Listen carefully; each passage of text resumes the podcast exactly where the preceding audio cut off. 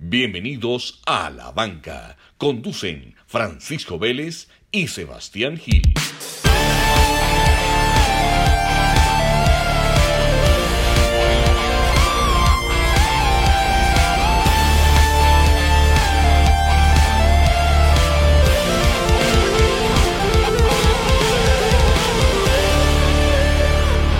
Sebas, ¿cómo vamos?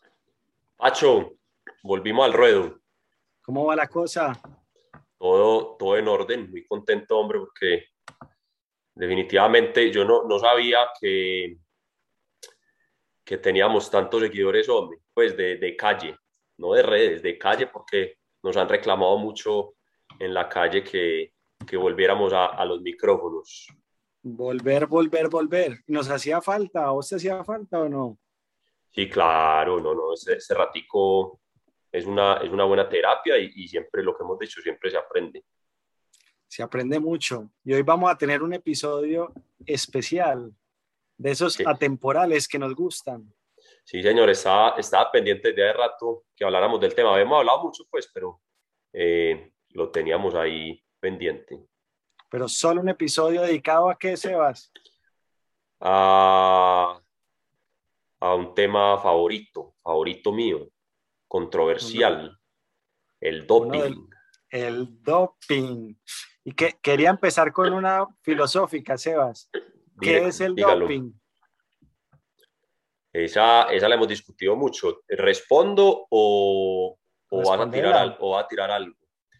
Bueno, no, el, do, el doping, eh, ya en estos tiempos hay que decir que, que, pues, la pregunta es, ¿hay o no hay doping? Porque el doping puede ser cualquier ventaja que, que, te lleve a tener un mejor rendimiento.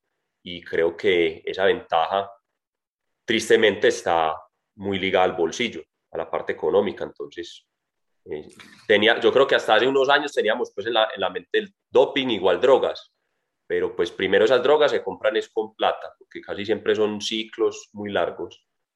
Y segundo, no solo drogas, ¿cierto? ya tenemos el tema de de cámaras eh, hipoáricas, transfusiones, eh, entrenamientos en altura, dietas especializadas, cetonas, eh, multivitamínicos, sueros, recuperantes y todo eso es, todo eso no está prohibido por la UADA mientras no estés en competencia. lo puedes hacer en tu casa, con médicos, ya es parte de la rutina diaria de muchos deportistas, pero todo eso cuesta más. Entonces, claro. ¿es o no es doping? ¿verdad? Y, lo, y lo vamos a controlar, no, no lo vamos a poder controlar porque eh, de eso se trata el deporte. Tenéis que llegar a unos niveles, cada vez el nivel sube más, que la medicina tendrá que ir cubriendo esa demanda de, de dolor que los deportistas generan, ¿cierto? Sí. Que hablemos de qué tipos de doping existen, porque ahí tocaste doping físico, ¿cierto? Pero también en muchas competencias existe doping mecánico. Exactamente, también está el, el, doping mecánico, correcto. ¿Qué otros tipos de doping hay, Sebas? Está el mecánico, eh, el, el, psicológico. ¿Existirá eh, el doping mental? Sí, claro, pues, por ejemplo, pues el, cuando digo psicológico, iba a meter ahí como la música, porque en algunos deportes pues no puedes utilizar música. En algunos estudios que han hecho con atletas eh, profesionales dicen que, que, la música puede subir el rendimiento en un 30%, que te, te, de cierta forma te aísla, no te permite escuchar. Muchas veces eh, los deportistas cuando se oyen la propia respiración, como estar agitados, se engaña el cerebro creyendo, uy, estoy súper cansado, le tengo que bajar. Entonces la música te aísla ese sonido y, y ya estás, ah, estoy perfecto, ¿cierto? Entonces el, el tema de, de aislarte de esa privación sensorial que llaman los, los médicos, te genera más, te genera más capacidad de, de, de sufrimiento, ¿cierto? Doping mental. Yo he visto, Sebas, que a usted gusta montar bici con vallenato. ¿Cualquier tipo de música aplica para ese doping? Sí, porque, es que, la, porque es que la música es un, un factor emocional. Vos, vos, vos cuando dices una canción te remites a un momento específico donde vos te sentís a gusto, placentero, te conecta con algo. Entonces, para algunos será el rock, para otros es el vallenato, para otros la música clásica, para otros el reggaetón, eh, ¿cierto? Entonces, no necesariamente tiene que ser pues electrónica o reggaetón, ¿no? Así es, así es. Bueno, o sea, yo sé que vos conoces mucho de doping y su historia. ¿Desde hace cuánto se habla de doping? Pues bueno, a ver, los, vos debes también ahí de tener algo. Yo, yo quiero contar pues como la historia rápida y ahí la vamos discutiendo entre los dos. Eh, los inicios, vamos a hablar de lo deportivo, porque si nos remitimos pues de pronto vos tenés algunos datos, no sé, a, a los primeros olímpicos pues en Grecia y eso, habrán, habrán habido algunos eh, brebajes, pócimas en, hace mucho tiempo, no sé, los egipcios que habrán tomado. O sea, cierto, nos podemos meter en una investigación pues, muy profunda, muy bacana, pero, pero el tema acá es como lo deportivo eh, que conocemos todos hoy en día. Digamos que estamos hablando pues de 1800 hacia acá. El, el, doping, el doping eh, surge cuando surgen las farmacéuticas. Eh, entonces, estamos hablando pues de los alemanes con Merck, que es la, la primer gran empresa farmacéutica, eh, y en los años 30, en las primeras Olimpiadas, cuando Alemania arrasa, en el 36, cuando Alemania arrasa con las Olimpiadas, pues desde, desde ese momento ya fue muy sospechoso, bueno, y esta gente que estaba tomando. Eh, resulta que sí estaban tomando ya los alemanes muchas metanfetaminas producidas por sus, por sus farmacéuticas, y cuando termina la guerra, pues el famoso pervitin era lo que tomaban, eso se lo daban a todos los soldados, incluso hay, hay chismes, hay historias, rumores de que en Alemania el pervitin se lo metían a todo, a los dulces de los niños, a los bombombunes, a los productos eh, caseros, para que la, porque el, decían que el, el Reich necesitaba una energía adicional, que, la, que tenían que estar todos pues motivados. Entonces se dieron cuenta que el pervitin eventualmente causaba esa euforia y, y, a los soldados pues en su kit se la empacaban. Vos te tomabas, vos te eso y, y, que me den bala. Pues hay que morir, no nos morimos. O sea, nadie tenía miedo con el pervitin. Y cuando la guerra se acaba, eso se, las toneladas y las vainas que decomisaron y todo, pues muchos se las robaron, se, algunas se fueron para España, Portugal, Francia, y todo eso se fue eh, llegando a manos de, de, distribuidores locales que lo distribuyeron, pues eventualmente yo hablo del tema que sé, pero pues me imagino que así como llegó al ciclismo, llegó a los deportes olímpicos, a los atletas, a todos los deportes se permeó y, y en los años eh, posteriores a la Segunda Guerra Mundial, eh, todo mundo empezó a consumir pervitin como el primer gran doping masivo, ¿cierto? Como hoy en día hablar, pues, ves, vea, que ellos están tomando, que ellos están en un ciclo de EPO, pues todo mundo, todo mundo ya pues en el ciclismo, yo creo que hasta el EPO ya pasó de moda, el EPO en los 90, 2000, ya hay otras, ya estamos en las etonas. Así entonces, es. Entonces ahí empieza, eso es como el origen masivo del, del, del doping. Cuando sale el pervitin de la guerra, eh, en toda Europa todos los ciclistas y todos los deportistas arrancan a tomar pervitin. Y eso tiene una motivación y es que esos Juegos Olímpicos del 36 en Berlín, pues más que un evento deportivo eran más una muestra de propaganda. Era pro, correcto. Fueron muy, muy políticos. Así es, y ahí empezamos a ver cómo la motivación detrás de, ese doping, pues tiene que, inclusive va mucho más allá que el deporte, ¿cierto? Y eso lo vamos a ver inclusive en la historia más reciente, también cuando hablemos de Rusia. Mira que el caso ruso que también hemos visto en las Olimpiadas, que inclusive en los Olímpicos pasados no fue como Rusia, tiene mucho que ver con esa motivación de mostrar ese poderío nacional a través del deporte. Sí, claro, y, especialmente pues en los Olímpicos, que desde, desde que son los Olímpicos modernos, el, el, tema ha sido, el tema ha sido político, pues no, ahí se le mete y que todos somos eh, hermanos y que un mundo unido y ya pues los casos que salen pues de Simon Biles y todo lo que hemos hablado pues acá, que ya, ya, ya se van los olímpicos como eh, partiendo en otras, en otras historias más humanas, pero en los olímpicos como tal son una muestra del poderío de las naciones, pues, vea que yo tengo aquí la gente más fuerte y eso nunca, y eso nunca ha cambiado. Y no solo la, la gente, sino los procesos, tengo más plata para entrenar, entonces todo el mundo, hey, ¿dónde entrena Estados Unidos? No, es que Estados Unidos tiene un centro de alto rendimiento en Colorado, entonces, uh, es que claro, no, y Rusia, y entonces, y el doping, y, y Putin, y está sistematizado esto, y entonces eso muestra, eso cuando la gente empieza a cuestionar, empieza a ver que, que eh, las naciones en verdad no quieren esconder lo que hacen ni cómo entrenan a los deportistas. Antes quieren que la gente sepa que somos los mejores entrenando aquí gente. Es así. sea, ¿y qué tanto? Ahí tocaste un, un, caso muy bacano hablando del EPO, inclusive hace poquito en, en Colombia el equipo, el, el, UAE de ciclismo, el sub-23, que tenía equipo Colombia, lo acabaron, lo acabaron por un caso de doping precisamente por EPO, del ciclista Esteban Toro. Y todo eso te lo digo, ¿qué tanto ha avanzado? Porque me, me estabas hablando un poco de la evolución y cómo la tecnología pues hace que el doping siga avanzando inclusive mucho más rápido que la legislación. ¿Cómo ves vos ese tema?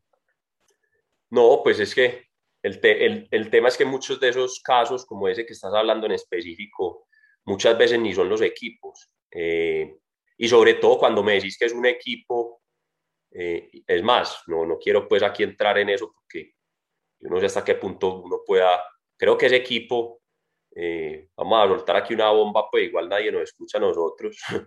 No hemos hablado, el director deportivo tiene su... No, que ese equipo creo que todavía, que creo que no, o sea, tenía el nombre, pero creo que hay una cuestión ahí que ellos no eran el UAE, sino que tenía el nombre el UAE, pero todavía no eran oficiales. El UAE, por decirlo así, internacional, eh, no, no lo, todavía no lo había aprobado, porque ellos eran creo que UAE Colnago, una cosa así, no sé, o sea, no sé cómo era el cuento, y ellos todavía no eran oficialmente el UAE, y eso, eso es un lanzamiento y una cosa, y pues sí fue todo el mundo, pero ellos todavía no eran el UAE, o sea, ni el, el equipo no alcanzó ni a ser el UAE, y ya, y ya lo cerraron, ¿sí me entiendes lo que te digo? Ya lo cerraron. Como si yo, es como si yo te digo, Pacho, vamos a montar una empresa acá, eh, somos Apple Colombia, está pendiente pues la aprobación, pero vamos, a hacer, vamos haciendo el lanzamiento, hacemos un lanzamiento, invitamos a todo el mundo, nos cogieron robando, no señores, tienen que cerrar Apple Colombia, no, pero no, había ni, no nos habían dado ni que a la, la licencia y ya no erraron porque nos robamos aquí cualquier cosa. ¿Sí me entiendes? Algo así similar creo que pasó ahí. Entonces, bueno, esperando pues por ese, eso es para contextualizar que aquí en este tipo de países hay mucho desorden. Y otra cosa que pasa en esos equipos así tan improvisados es que muchas veces son los atletas, no es ni siquiera el equipo, pues porque uno ya diría que en las grandes ligas hay una sistematización, se pagan médicos, se encubren muchas cosas, ahí hay pues como todo ese tema de la trampa, pues así como uno ve en los documentales. Trampa entre comillas, porque todo el mundo lo hace, ¿cierto? Eh, pero, pero acá en este caso muchas veces son los deportistas, no, yo no le voy a decir nada, hey muchacho, entonces incluso pues porque uno habla con gente y le cuentan, muchas veces incluso se les pide mucho a los deportistas, hey, por favor, piensen dos o tres veces antes de meterse en cualquier cosa, yo sé que hablan mucho con compañeros, no se dejen meter en enredos, entonces, muchas veces, incluso hasta los equipos les piden prudencia a los deportistas, que no se metan maricadas sin saber qué es, y si es, si, si es prohibido, si, si no. Entonces, muchas veces uno tampoco puede juzgar al equipo como tal, sino no, uno no sabe qué amistades o quién o con quién estuvo o por, qué, tomó la, o por qué tomó la decisión la persona, ¿cierto? y ahí, ya que nos metimos en lo local, ¿qué pensás vos del, del famoso, del clásico RCN? si le hiciéramos prueba antidoping a los que corren el clásico, esas competencias nacionales? Pues ya uno no sabe qué pensar, ¿cierto? Porque pues aparentemente con, con la información que uno lee y lo que hemos, y lo que hemos visto, eh, pues todo el mundo está ahí metido en, ese, en eso. Entonces, uno no sabría sin Vuelta a Colombia, sin Clásico RCN. pues acá dicen, acá entre, entre, en la calle, uno hay chistes que uno dice vuelta a Colombia y no, eso aquí es, eh, eso aquí es un after party, es farmacia, farmacia abierta, eso es lo que la gente dice en la calle, pues no sabe uno, pero si, si, el, si el río suena, piedras lleva y, y más en carreras donde no, es, donde no hay vigilancia tan, tan estricta, pues, porque si, si, los casos son por montones en carreras internacionales, ahora imagínate pues en carreras por eso, por, locales, por eso dicen incluso que el ciclismo amateur, y los deportes amateurs tienen hasta más doping que los mismos profesionales, porque ¿quién, lo, quién los ve? Nadie. De, acuerdo. Y bueno, hay una pregunta desde, desde, ese, desde un pedestal moral, diría uno, y es, ¿el doping es trampa o no? ¿Qué piensas de eso? No, lo que, lo que, lo que dijimos ahorita, que, que, aquí lo hemos dicho mucho, hemos llegado mucho a la conclusión aquí en el programa. El, uno dice, yo digo trampa entre comillas, porque si a mí me dicen, no, venga, es que este, este es el camino y, y el 95% de los atletas con los que, a los que usted está enfrentando están en esto. Ah, entonces, como hay que trampa? Trampa, trampa, trampa y no lo hago porque todos van a, a doblar. trampa es cuando, cuando hay desigualdad de condiciones, pero lo que decís es cuando todos están en lo mismo. Sí, claro. Es que, pues, entonces, como, por eso vos lo dijiste, es que hay, la moral también tiene sus límites. Pues la moral no es qué es bueno y qué es malo, es que uno, uno tiene el qué es bueno y qué es malo porque desde chiquito nos han enseñado no matar, no tratar, respetar, o sea, pero, si, pero si esto fuera, pero si esto fuera un desastre y viviéramos bajo otras condiciones, pues qué, uno estaría acostumbrado. Entonces lo mismo, si todo el mundo lo hace, pues, entonces cómo van a, cómo va, quién va a decir que es trampa y que no, nada. Por eso ya muchas veces, incluso cada vez ve uno menos y menos casos, porque yo creo que los mismos deportes yo creo no, se sabe y es, y es Vox Populi y las noticias salen que muchas veces los equipos eh, en ciclismo, atletas, marcas patrocinadoras, ya cuando hay un caso de doping, ni lo sacan al aire porque dicen, no, no, no, eso es muy malo para la imagen del deporte. Perdemos patrocinios, perdemos gente, perdemos seguidores, bajan las ventas. Imagínate Nike cada ocho días sacando un corredor dopado. Imagínate las ventas. ¿Quién, va, ¿quién va a decir algo? Nadie. Imagina el ciclismo cada ocho días sacando un dopado. Nadie vuelve a ver ciclismo. Las marcas no meten plata al ciclismo. Entonces, ya, ya, ya estamos en el punto, creo que estamos en el punto de la historia donde el doping ya es, bueno, vea, haga, háganlo. Pero todo, todos nos vamos a quedar callados, sí. Listo, todos quedémonos callados, pues ya no más. Qué cosita con esto. Ya todo el mundo está mamado de, de, los, de los escándalos y la noticia y todo el mundo y todo el mundo después así a lo, el, el, el, sticker. ¡Oh! ¡Ay! ¡Ay! ¡Ay! Están dopados. No, qué cosa tan rara. ¡Ay! No, yo no sabía. Sí. Todo el mundo se hace como el bobo. Es como, sí, y todos están dopados. Sí, hombre, sí. O sea, es muy chavo porque. Ahí donde entra lo que hablábamos al principio y es está el doping estricto, que es el que dicen de las sustancias Exacto, el, las reglas, las reglas. Sí, Exacto, esas son las reglas, pero está el doping filosófico que discutíamos y es, puede que todos cumplan esas reglas, pero dentro de esas mismas reglas hay unos que tienen ventaja por entrenamiento, por recursos, por un montón de cosas. Claro, es que desde que vos estás tratando de llegar a, a, un nivel alto o ser profesional en cualquier deporte, si vos sos un pelado, aquí hemos puesto el ejemplo muchas veces, si vos sos un pelado de recursos bajos, siempre comes arroz con, con tajas y yuca, tenés acceso a muy baja proteína, eh, los vegetales, los vegetales muy, muy contados porque en, tu, en tu cultura, pues en tu eh, nivel socioeconómico, las verduras nunca fueron como, entonces vos comes muy mal y está el otro man que entrena más, tiene acceso a, a buenas instalaciones, come salmoncito, come salmón con ensalada, nutricionista, deportólogo. Entonces, claro, uno ve, entonces, entonces vos me dirás, ah, Gil, pues equivocado porque en Colombia solo hay de, la, el 98% de los deportistas vienen de recursos bajos, claro, porque el deporte acá ya, ya me estarían mezclando dos discusiones, más que en Colombia, en los países tercermundistas, el deporte es una salida económica, entre comillas, fácil a tanta desigualdad que tenemos en países como estos. Pero yo estoy poniendo el ejemplo en países donde hay desigualdad también, pero las condiciones deportivas pues son, son digamos, lo que ilimitadas, pues digamos, no sé, un Estados, un, Estados Unidos, en Europa, que, que, hayan, que haya ese, que si uno pueda poner a la par que hay alguien haciendo deporte, están en igual de condiciones y, no, y ninguno de los dos lo está haciendo por, por salida económica, sino que hay uno que come mal, se alimentaba, y hay otro que, ¿cierto? Desde el principio ya hay desigualdad. Inclusive, Sebas, el mismo hecho de, hay uno que tiene la vivienda para él y su familia asegurada y hay otro que no. Exacto. Si vos mires el nivel de premios, por ejemplo, que, que ofrece el deporte colombiano en los Olímpicos, por lo general siempre incluye una casa. Correcto. Pues y casi que, y, y que la casa es casi que la casa es pues como con, por decirlo así, con el puñal en la espalda. Si usted no gana, si usted no trae medalla, no le la damos. que debería ser desde el principio, venga, la vamos a dar para que, para que esté cómodo y, tenga las mejores tan y pueda entrenar más tranquilo.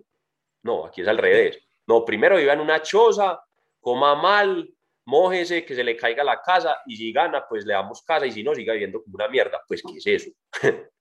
ya es, es muy charro, pero bueno. Bueno, hay, hay, un dato, Pacho, me imagino que lo tenés. ¿Cuántas medallas eh, se han quitado por dopaje en los Olímpicos? Y la corchea del episodio, ¿cuántas? Ajá, la corchea del episodio. Los Juegos Olímpicos, vamos en, en, la, en, la, en la época moderna, pues desde el año que se miden, estamos hablando desde los años pues que, que se empieza a meter las regulaciones pues de doping, ¿cierto? Que imagino que en los 30 nadie, a ninguno de los que, en el 36 a ninguno de los alemanes le quitaron la, le quitaron la medalla, pues eso sí, eso no va a pasar. Eh, 100 medallas, 100 medallas, 100, se han 100 medallas se han retirado por doping. Muchas, muchas. Bueno, Seba, si el doping... y, le va, y le va a dar un dato, y le va a dar un dato escabroso. En el 2017 se quitaron la mitad. O sea, 50 medallas fueron retiradas de los, de los deportistas en el 2017 de los Juegos Olímpicos que habían sido 10 años antes, en Pekín 2008. O sea, duraron, duraron 10 años con su medalla en la casa a los 10 años le tocaron la puerta a 50 atletas de Pekín y les dijeron, señores, usted, usted, usted, usted tiene que volver la medalla, usted está que, que, Sebas, que ahí nosotros tenemos un caso y es el de María Luisa Calle, que ella le quitaron la medalla que ganó, la medalla de bronce que ha ganado en Atenas, se la quitaron en 2004. Ajá. Al final ella desistió de pelear y de invertir en abogado. Ahí mira lo mismo que hablamos ahorita. Ella dijo, yo que me voy a poner a invertir plata en abogados para demostrar que soy inocente, ¿cuánta plata no voy a perder en eso? Prefiero que me quiten la, la medalla. ¿Te acuerdas de ese caso? Sí, sí, sí, correcto. Ahí, está, ahí están las diferencias. Iba a decir algo, Seba, si es, mira, el, el, doping también algo que ha cambiado mucho. Si vos te acordás, hay un caso muy famoso en el 67 en el Tour de France de Tom Simpson, que muere en pleno Tour de France a causa del dopaje. Sí, correcto ya no se ve tanto hoy en día, porque en algún momento, cuando se empieza a crear la regulación, tenía mucho que ver con proteger al deportista. Sí. Pero eso ha cambiado muchísimo, porque ya, pues ya no vemos no, y ya, y lo, de abuso. de, abuso y lo que hablamos pues de la historia, que antes, antes eran los el doping era muy agresivo, por decirlo así, con el cuerpo. Ya se trata de que, de que el doping sea efectivo y no sea tan nocivo. O sea, antes era cocaína, pervitina, anfetaminas, metanfetaminas, eh, analgésicos, analgésicos muy, pues, opioides, que son analgésicos muy fuertes, que todos tienen unas consecuencias casi que letales en, en, abuso, el corazón, la circulación, el, las arritmias cardíacas, respirar, cosas respiratorias, edemas. Ahora, los, ahora los, los, las sustancias son, pues, por decirlo así, una belleza, pues, la, la medicina, la medicina avanzado, la medicina avanzada a la par con todo, con todo el deporte. Y si no fuera por la exigencia de los deportistas, hay un campo muy grande de, la, de, las, de las drogas y de la medicina que no avanzaría, porque han seguido desarrollando cosas para que no los pillen, que sean menos que no se destaquen tanto en los exámenes, que, sea, que el pasaporte biológico no se vea afectado, tratando de evadir las reglas. Entonces, todo eso ha permitido que hayan unas drogas impresionantes que prácticamente son indetectables. Así es, así bueno, vamos a, vamos a otro, a otro listado, a otro dato curioso antes de seguir con la conversación. ¿Cuál crees que son el top 3? Si me das uno, ya, ya no considero que sea corchada. De los países más sancionados en Juegos Olímpicos, de nuevo en la era moderna, ¿cierto? Porque pues no desde, no desde siempre se ha medido, más sancionados eh, por doping. Ahí tiene que estar Rusia, tiene que estar metido. Muy bien, ese es el primero. Rusia encabeza la lista. 67 atletas sancionados y eso quiere decir que de esos 67 atletas retiraron 30 medallas despojadas. Listo. ¿En el listado está China o no? China está de 2, 3, 4, 5, 6, 7, 8, 9, 10, 11, con 5 atletas sancionados. Pues que vuelvo y digo, esto es que los han cogido. No, eh. ¿cierto? O sea, la tabla está mostrando los datos de, de, los cogidos, los que, los que nunca detectaron, allá tienen su medalla. China está con 5 y 3 medallas quitadas. Bueno, China, y China fue segundo en los Olímpicos pasados. Sí, pero bueno, el Estados Unidos, el top Estados Unidos está, que es muy mentiroso, digo yo, porque Estados Unidos es un sistema atlético impresionante. Obviamente, fácil podría estar más arriba, pero Estados Unidos tiene tres sancionados y una despojada. Pero el podio de Rusia, le pegaste, Bielorrusia, Ucrania, Turquía, Kazajstán, Azerbaiyán, Moldova, Uzbekistán. Ya, pues. Bueno, mucho, mucho caliente por ahí en ese listado. Uh, ¿qué qué? Bueno, o sea, Seba, si hablar de doping sin hablar de Lance Armstrong es raro. ¿En qué momento se cae un ídolo? Lance eh, No, no la supo hacer, no la supo hacer. Él, él, ya ha cambiado mucho, es una persona un poco diferente, más amigable, más carismático, ya ayuda un poco a la gente, ya pues es más, es un ser, ya es más ser humano. Antes él era muy desde el ego eh, se creía Superman, lo, pues lo fue en su deporte, pero una personalidad muy arrogante y cuando él trata de pelearle al mundo una, una, una mentira, ahí es donde se cayó, porque pues vemos como, vemos pues por ejemplo Indurain, a Indurain nunca lo cogieron y estaba más caliente que, que Lance, o sea, fue lo mismo, Indurain, los rumores fueron los mismos, y ese man lo escondieron y le dijeron, bueno, muchacho, eh, retírate y quédate aquí, no hagas bulla, no volvas a hablar en tu vida. Lance, Lance se puso a dar lora, a hablar, a salir, a tan y a pelear, que abogados, que entrevistas, a negarlo, a negarlo, hasta que ya... Hasta que salió a la luz. es que ese mismo caso también, también lo hemos hablado en estos episodios de Pantani. Pantani, sí, señor. Pantani también estuvo caliente que por cierto ahí me firmaron el libro de, de Matt Rendell. ¿Estuvo en Colombia Matt Rendell? Estuve en Colombia Matt Rendell, estuve ahí almorzando con el hombre, muy querido, demasiado bacana y bonita la experiencia. De, de las personas que más sabe ciclismo colombiano en el mundo. Sí. un grande, un grande. Bueno, sí, de acuerdo. Y esa entrevista famosa de, de Lance con Oprah Winfrey confesando que se dopó de las mejores cosas de la historia. Sí, sí, esa entrevista, es, esa entrevista es buena. Muy buena. Y hablar de dopaje también hay que hablar de, de fútbol. ¿Qué me decís de, Diego Armando Maradona y del fútbol en general, en el, dopaje en el fútbol? ¿Cómo lo ves? No, pues por montones. Volvemos a lo mismo, lo que hablamos ahorita. Cada, cada asociación, cada ente gobernante del deporte es el encargado lastimosamente, o sea, el tema que estamos tocando acá es controversial y hay que hablarlo sin tabú. El ente gobernante, gobernante de cada deporte se encarga, si se quiere cagar, su propio deporte. El ciclismo se ha encargado de cagar su propio deporte porque son felices persiguiendo y jodiendo gente que está dopada. Entonces todo el mundo, ah, es que los ciclistas, uno dopado. En el fútbol estoy seguro que la FIFA se reúne con todas las delegaciones y les dice, bueno, señores, aquí no vamos a perseguir a nadie. No quiero casos de ninguna parte, entonces nunca los hay. Cuando oye, pues de vez en cuando. pero, que, pero nunca, pero es muy raro. Pero es muy raro, o sea, ya, eh, ya las noticias son después que salen las historias, por ejemplo, pues dicen que Pep terminó, Pep Guardiola dicen que terminó su carrera eh, de, de, futbolista caliente y, yo lo veo muy exitoso ahí, nadie lo ha acosado moralmente, nadie, nadie lo caga en Twitter, en Instagram, nadie está y gana, sale a torneo cada 10 partidos. Entonces, entonces por eso digo, el, el, problema es, el problema, lastimosamente, y no sé cómo decirlo, no encuentro las palabras porque habrán contradictores y ahora pero aquí estamos dando los datos y explicando cómo funciona este mundo de política slash deporte, es que las, el ente gobernante de cada deporte se encarga de cuánta bulla quiere hacer. En trote también sale muy poquito. Si uno ve que sale la noticia y cuando uno menos piensa y, va, y la va a volver a buscar, mágicamente poco Desaparece. poco encuentra la noticia.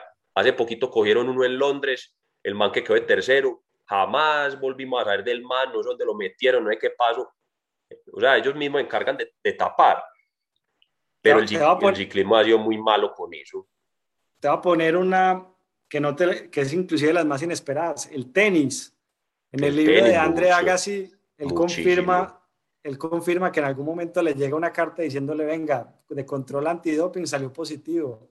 Y el man va y habla con la ATP y logra que lo perdonen. Y claro, eso está, en el libro. Y, y todos sabemos, y por ejemplo, pues, Rafael Nadal es un man muy caliente en el tenis, pero eso está, eso seguro que lo arreglaron, porque él tuvo muchos problemas eh, en las rodillas y no sé qué, y ese man le tocó un tema de drogas y, y vainas que se sabía, y todo el mundo, o sea, cuando el río suena, ahí está, y se sabía que el man algo tomaba y estaba en tratamiento y cosas que eso marcaba y, y ahí sigue, pero está bien, pues si, si eso había que hacerlo para que el man pudiera jugar, y, ah, pero es que el otro no lo hace, entonces retírese, no sirvió, pues, ah, pero así el deporte. Venga, eh, dato antes de seguir, Beijing, Beijing 2008, 50 medallas despojadas, 34 atletas descalificados. Londres 2012, récord, 38 despojadas, 83 descalificados. Y, en Río, y, en, y en Río 2016, 4 y 4. Tokio todavía no está porque casi siempre se demoran unos años investigando el tema del pasaporte biológico. Bueno, yo, le pongo 50, a cuando salgan unos años a ver qué pasa. Es probable. Es probable que esté por ahí. Sí, Seba, definitivamente un tema apasionante, ¿o no? Pacho, ¿te fuiste ahí o qué? ¿Ahí me escuchas? Sí, ahí te escucho perfecto. Que definitivamente un tema apasionante esto del doping. Sí, no, es un tema, es un tema que hay que manejarlo con, no calentándose mucho y, y siendo muy neutro, porque uno aquí, no estamos diciendo, no, yo lo haría, yo no lo haría, estoy de acuerdo, estoy de acuerdo, no, estamos dando la información y explicando cómo más o menos uno, uno percibe que los deportes se manejan, ¿cierto? Y, y es una realidad que el que la quiera aceptar, el que quiera poner bravo, el que quiera controversia, ya en su casa con sus allegados y sus amigos, puede poner el tema, ustedes qué opinan, tal, pero aquí no tomamos partido, aquí solo estamos eh, contando la historia. Y muy importante irse atrás a entender las motivaciones, porque hablamos de motivaciones políticas, hay motivaciones económicas, de cómo mantener el espectáculo, esos grandes ídolos que no se caigan, porque yo te digo, el tenis sin Nadal no es lo mismo. Exacto, se imaginas, no, Nadal se ganó un Grand Slam y ya, no volvió a jugar porque parece que le estaban haciendo un tratamiento y estaba no, pues, imagínate. Y lo mismo, y, el despegue que pegó el ciclismo gracias a Lance Armstrong en Estados Unidos es de otro nivel. en Estados Unidos y en el mundo. Y en el mundo, sí. Así es. más, y hoy es hasta difícil porque hoy cuántos estadounidenses hay en el Tour de France, van al Tour de France, muy pocos. Muy pocos. Las, las pasadas hicimos la cuenta y son muy pocos. Sí, y, y todavía, pues, o sea, Lance, sea lo que sea, para muchos y pues y me incluyo, para mí sigue siendo un, pues, supremamente leyenda, porque pues lo que logró, lo que logró Conosin y lo que dicen todos los que han declarado en el caso, dicen, no, sí, él está dopado, pero, pero es que todos de Lanza hasta el, hasta el número 300 estaba, estaban en esos siete Tours de Francia están dopados. Ah, no, entonces no sigamos investigando. O sea, porque dijeron, si, investigamos, si, este, si todo el mundo está diciendo lo mismo, ¿para qué vamos a seguir investigando? Entonces nos va a tocar sancionar a 3.000 ciclistas. ¿Me entendés? Se les iba a volver, es un problema ya masivo, entonces ahí sí lo callaron. Bueno, ya cayó el que más no importaba, el que más hora estaba dando. Listo, ya, dejen al otro así. Eso es así, eso es pues así. Porque, porque cuando se supone que a ustedes despojan te dan, te llega la medalla, como vimos en el, como hemos visto en los documentales de Netflix que están eh, en, estos de patinaje, que hay doping, eh, patinaje sobre hielo, que han cogido gente con doping, eh, sobornan jueces. Cuando a ustedes despojan de una medalla, no es que la medalla quede vacía, se supone que va para el que quedó en el, en el, en el ranking, ¿cierto? O sea, si vos quedaste de tercero, se la van al que, te quitan la tercera, se la van al cuarto. Si vos vas a ver los resultados del Tour de Francia, nadie quedaron en blanco. ¿Por qué? Porque fueron a preguntar, venga y Ulrich, dopao, venga y dopao, venga y el que, dopao, y el, pero ya vamos en el 20, ¿está seguro? Dopao, o sea, de, de ahí pago todos, entonces a nadie lo dieron, dieron, no dejemos en blanco, no hay nada para hacer. Sí, sí, eso es así. Bueno, Sebas, qué buen episodio. ¿Qué más datos tenés por ahí para que cerremos? ¿Qué más datos? No te, a ver, eso, esos eran eh, las, las, cantidades de las medallas. Muy, muy enfocado en los olímpicos porque siempre que uno habla de doping, volvemos a lo mismo, lo, que dije, cae uno en el cliché de siempre hablar de ciclismo. Entonces, eh, quise, quise dar los datos de olímpicos para que la gente diga, ah, los olímpicos también, porque hay gente que no cree, ¿cierto? No, es que en los olímpicos eso es hasta las escobitas. Impresionante. Hasta en las escobitas, en el, en el, en el curling, en el curling olímpico, que es un deporte de invierno, eh, salió la noticia en un episodio aquí lo mencionamos y vamos a volver a dar el dato. Eh, del, creo que era de Suecia, ¿cierto? Ya no me eh, acuerdo.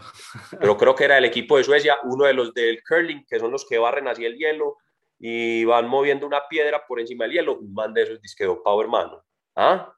descalificados por dopaje el doble ruso mixer curling. Ah, ruso, ya eran rusos. Yo metiendo a los suecos aquí. pero, para todos. Pero imagínate, pero imagínate, ahí está, o sea, en todo, en todo. En todo. En todos los deportes que, que, que quede pues el mensaje que eh, el ciclismo es pues como la entrada al tema, pero, pero esto, es un, esto es un tema que está en en todo, ah, ah, en todo. Y, incluso, incluso, incluso, Pacho, y qué pena, ya te, ya te doy la palabra, pero se me ocurrió. En algún momento hablamos que el doping no solo es deportivo.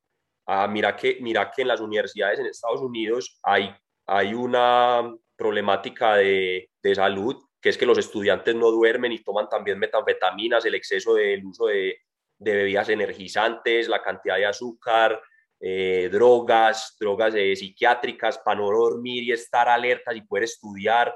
Eso no sé si lo has visto, que es una problemática pues, de salud en, en Estados Unidos. Fútbol americano, pues obviamente la NFL nunca muestra nada, pero todos están.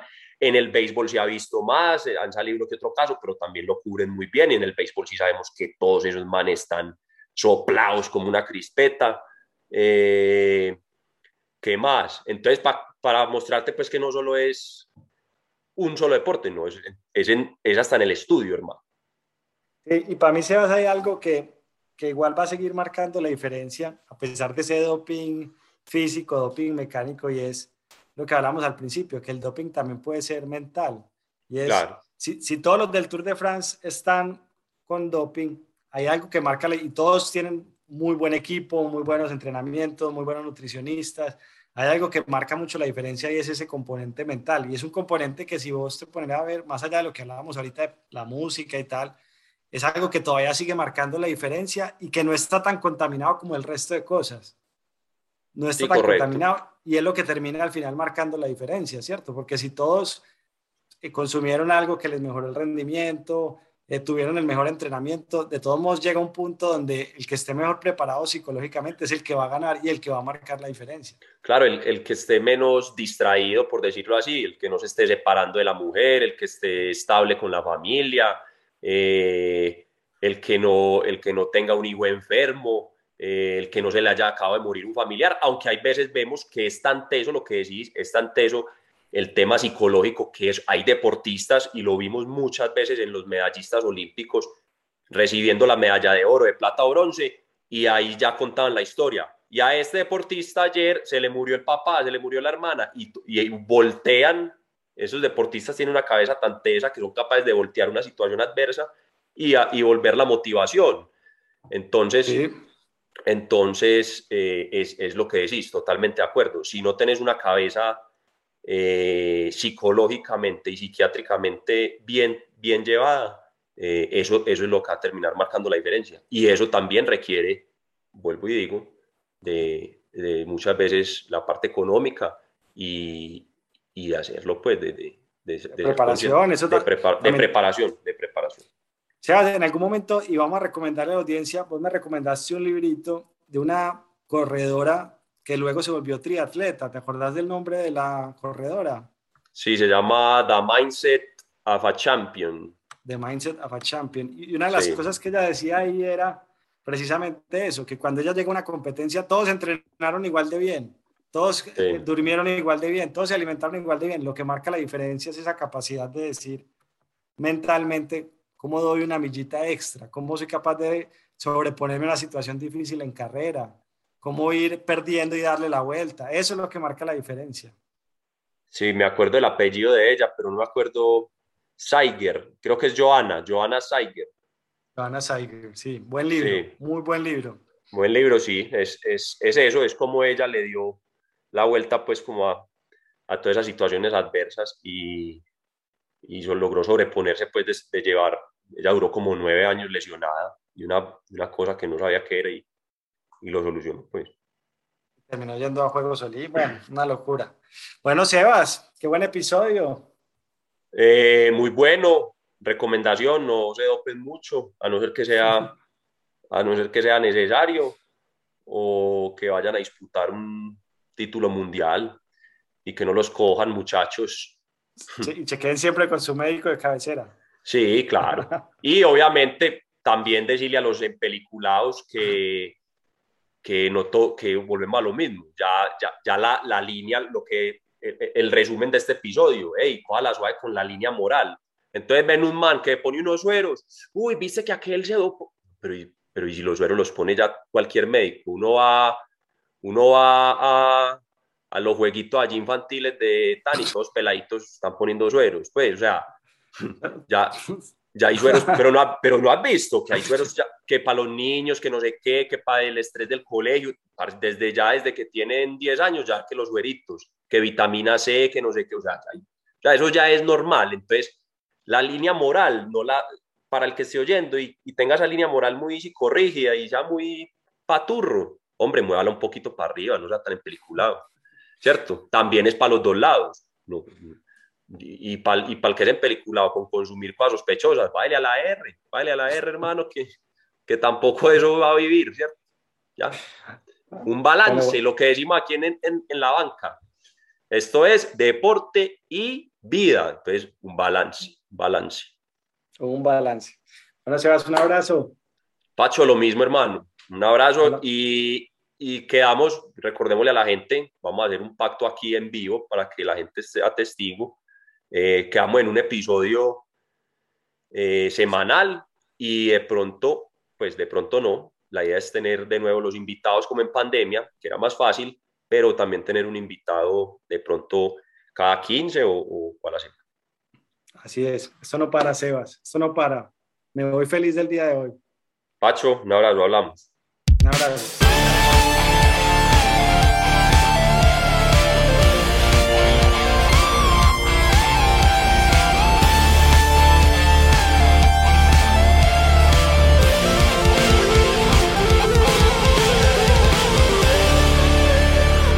Las opiniones expresadas en este podcast son responsabilidad exclusiva de los conductores y no representan las empresas para las que trabajan.